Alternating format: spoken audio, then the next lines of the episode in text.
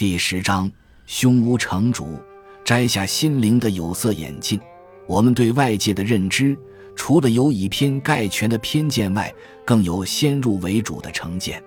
成见就是胸有成竹，它是由个人的阅听与实际经验、好恶与信念等所形成的内在认知框架，或者对某些人与事先入为主的刻板印象。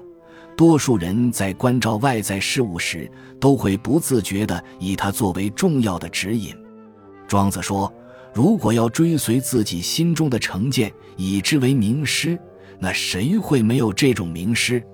何必要靠什么大智慧，从自己心中去找就有了？就是愚人也有啊，还没有在思想上成型，就先有是非的看法。”这就好像今天出发去越国，而在昨天已经到达一样。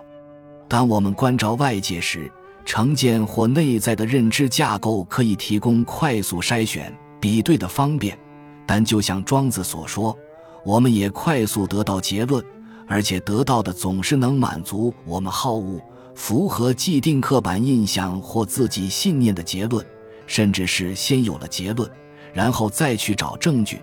也就是今天出发去越国，而在昨天已经到达。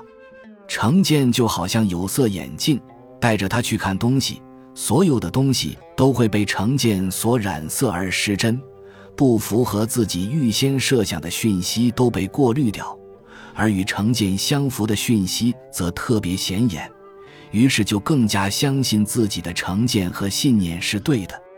譬如你认为女人就是爱说谎。那么你在看女人在和他们互动时，就特别容易发现这方面的证据，于是更加相信女人就是爱说谎。你在这方面的成见就更加牢不可破。当然，一个人不可能完全没有成见，用信念来衡量外在事物也没有什么不对。很多信念其实也都属于成见，问题是你要如何免于沦为他们的囚犯。多多接触与自己的成见相抵触的事物，在他们不断的洗礼下，多少可以冲淡一些成见的色彩，但釜底抽薪之际，还是在自我警惕自己的某些信念。对很多人与事的看法，可能都只是先入为主、自以为是的成见。英国哲学家罗素是个对很多问题都有自己看法，也很有信念的人，但他说。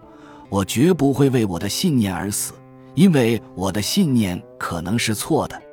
我们需要的正是这种谦卑的自知之明。罗素的话让人想起庄子所说的：“圣人将必然的事物视为未必然，所以没有纷争；普通人把非必然的事物当作必然，所以争论不休。”越是见多识广、通情达理的人，就越不会自以为是，越能自我反省。也越会对自己的看法和信念产生怀疑。如果你不想继续活在由你的成见和信念所构筑的虚幻、扭曲的世界里，那就要知道，所有看起来必然的事，其实都未必然。要养成对自己所有的看法都打个大问号的习惯。当然，不是要你一直处于怀疑的状态。而是必须体认，只有通过怀疑考验的信念，才是真正的信念。